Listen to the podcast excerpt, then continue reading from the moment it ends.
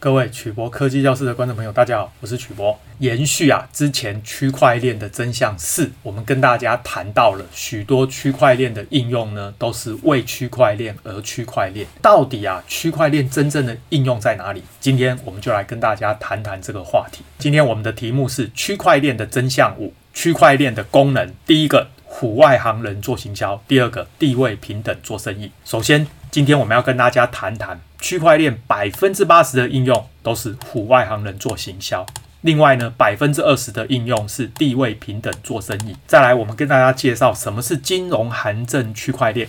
第四个，谈一谈当老大不想当老大，大家都想当老大，那就区块链吧。最后啊，简单说明一下使用区块链还有哪些优缺点。那么在上个礼拜啊，区块链的真相四呢，曾经跟大家介绍过，区块链它其实是把简单的事情复杂化，但是啊，这么做并不一定有错。到底大部分的区块链是如何来唬人？又是哪一种应用的商业模式必须使用区块链才容易成功呢？首先，我们跟大家谈谈区块链百分之八十的应用，唬外行人做行销，因为区块链具有确保交易资料无法篡改的特性。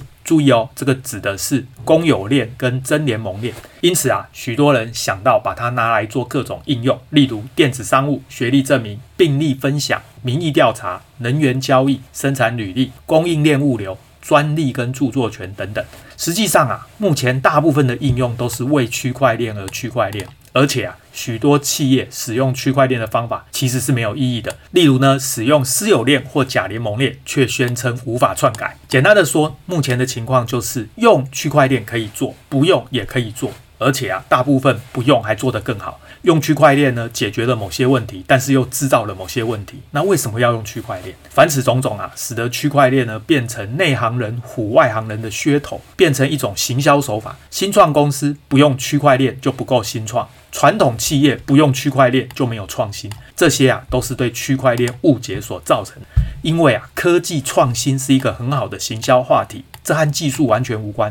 你不觉得当某某公司说要用区块链来做某某应用的时候，听起来就很威吗？因为大家不知道什么是区块链，而人们呢，对于自己不知道的东西都有敬畏之心，这有利于新产品的行销推广，这也是目前啊区块链最重要的用途之一。当然啊，许多生意的模式呢，一开始成功其实是靠唬出来的。意思是说呢，虽然我用新技术来唬大家，但是因为大家不了解，误以为呢这个新技术很酷，所以就纷纷使用。最后啊，因为大家都使用，就成功了。这件事啊是有可能发生的。因此呢，目前许多企业使用区块链的方法虽然没有意义，还是有可能会成功。至于这么用区块链到底对不对，早就不重要了。从商业的角度看，唬外行人做行销也是一种很重要的功能。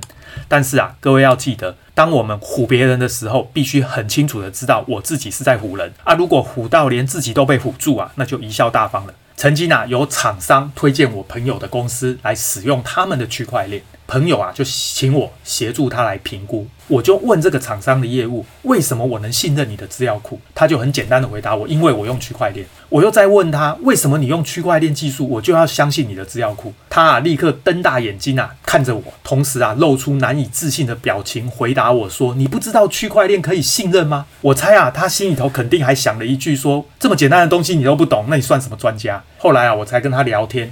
才知道说，这位业务本身啊不是工程背景，他呢不是城市设计师，他对区块链的认知是他们公司的工程师告诉他的。我后来啊只好摇摇头，跟我朋友说啊，这种啊就是唬别人啊，唬到连自己都被唬住了。目前的区块链热潮啊，让我想起二十年前的奈米科技。全球啊，疯狂的举办各种研讨会、高峰会，世界各国呢都投入大量的资源研究奈米科技。可能啊，有人还记得当时有厂商开发出一种号称呢可以喷在室内就可以消毒杀菌的奈米光触媒，还宣称啊总统府率先使用，因此啊把它称为总统级的纳米光触媒。那所谓的纳米光触媒其实就是二氧化钛的纳米粒子，必须尺寸要小于一百纳米。而且啊，必须是一种特殊的原子排列方式，称为锐钛矿相。而且啊，必须有足够的强度紫外线来照射几个小时才会有效果。因为啊，室内根本就没有紫外光，所以啊，用在室内根本无效。问题是厂商哪管这些啊？大家到底懂不懂不重要啊，先把客户唬进来再说啊。显然啊，是拿纳米科技当噱头来唬外行人做行销而已。区块链真正有用的就是这个百分之二十的应用，称为地位平等做生意。我们啊，就用政府全力在推动的金融函证区块链来说明。各位知道，会计事务所每年啊都要对企业查账。以前呢，这个会计事务所还有受查企业、金控银行必须用纸本公文往返沟通，由这个会计事务所发函给受查企业，让他同意查账，再发函给金控银行收集账务资讯。才能够让企业把账目呢交给会计事务所来查核，这里啊有账目造假的可能，而且啊纸本公文往返也浪费很多时间。但是啊，只要所有会计事务所跟银行加入金融函证区块链，银行啊将所有的资料直接上传区块链，那么会计事务所呢就可以直接到区块链下载资料，这样呢就可以完成查核的工作。不但啊使用方便，而且因为区块链不可篡改，可以信任，因此呢这样的运作模式更好。你觉得对吗？这边呢，我们用一个简单的图形来说明。传统的会计事务所呢，必须发函给受查企业，再由受查企业发函给金控银行，再由银行啊把相关的企业账务呢交给会计事务所查询。那么用区块链就可以解决这个问题。会计事务所呢跟银行啊可以加入金融函证区块链，所以呢他们彼此之间呢都是节点，大家呢地位平等。会计事务所呢可以发函，也就是用电子的方式呢要求受查企业同意查账，而受查企业呢就可以用工商凭证来授权。工商凭证啊跟自然人凭证的概念是类似的。这个时候呢，因为所有的节点呢会同步资料。所以啊，所有的银行都知道这个企业呢是同意查账的。这个时候呢，只要利用区块链来分享这个资料，这个时候呢，会计事务所就可以下载相关的企业账务来进行查核的动作。大家会发现呢，这个图呢看起来都对。整个模式呢也没有任何的问题，唯一的问题是，如果我把这一些金融函证区块链所有的节点变成一台金管会的伺服器，那不是其他的功能都一样吗？所以啊，上面的图画的都对，前面的文字说明问题也不大。唯一的问题是，如果我们把金融函证区块链换成一台金管会伺服器啊，不是全部都做到了吗？啊，是因为我们怀疑银行会上传假资料到金管会的伺服器吗？那如果是这样的话，那区块链也防不了啊？还是我们怀疑金管会可能会篡改伺服服器的资料，所以呢，金融函证啊，之所以必须使用区块链来做才能够成功，不是因为技术，而是因为商业模式。这里呢，我用一个比较俏皮的比喻来说明，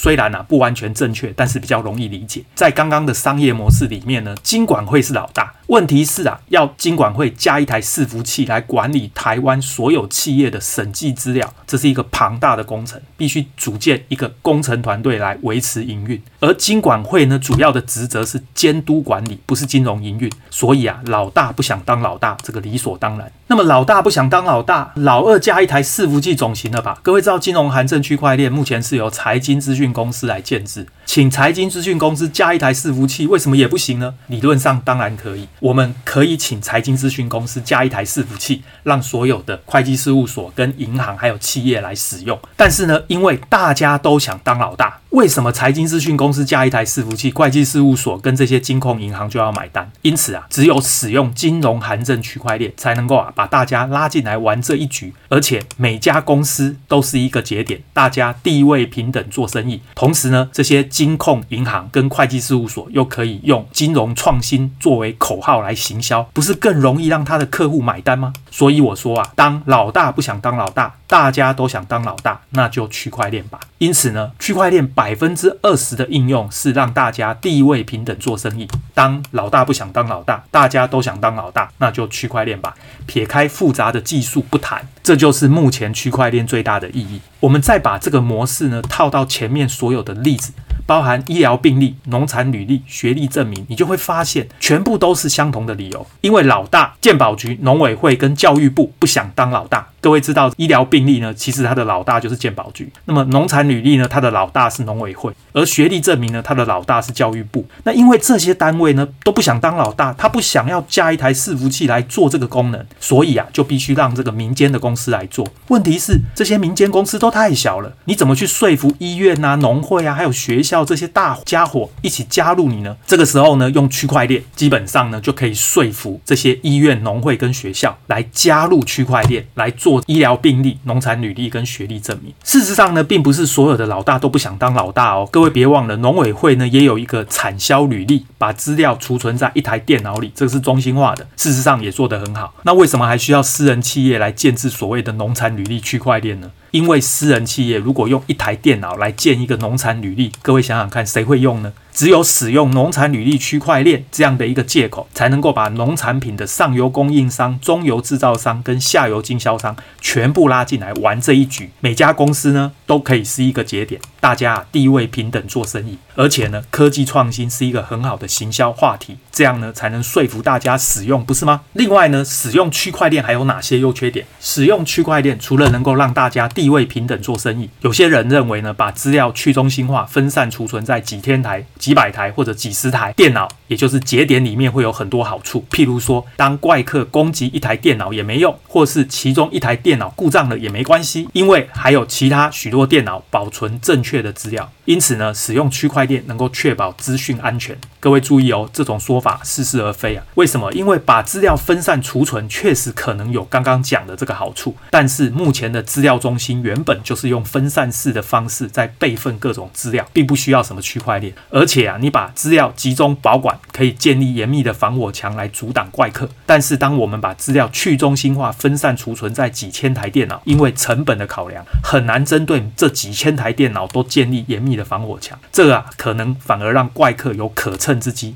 此外呢，因为区块链大部分都使用许多演算法来运算，这个会限制资料库的使用条件，这些都是代价。譬如说呢，我们要用杂凑演算法来进行采矿运算，我们要用实用拜占庭容错来做联盟链，这些演算法其实都会占用资料库的资源，这些都是代价。当我们这么做的时候，要先问问自己为什么。因此啊，我才会说区块链解决了某些问题，又制造了某些问题。以这个金融函证为例啊，大型企业在各家银行的账目资料都很大。因此不可能全部上传到区块链，事实上也没必要。可能的做法呢，是将账目资料经由杂凑演算法先运算出一个杂凑值 （hash value），把这个 hash value 呢上传到区块链，这个就是去中心化。这个呢其实是函证最用重要的功能。当然呢，你也可以上传到一台伺服器中心化来做。用跟不用区块链，这不是技术的问题，这个是商业的模式。只是啊，各位要记得，企业财报造假一般都是企业提供假资料，而不是篡改已经写入的资料。而验证资料真假这件事情呢，区块链是帮不上忙的。所以啊，千万不要弄错了。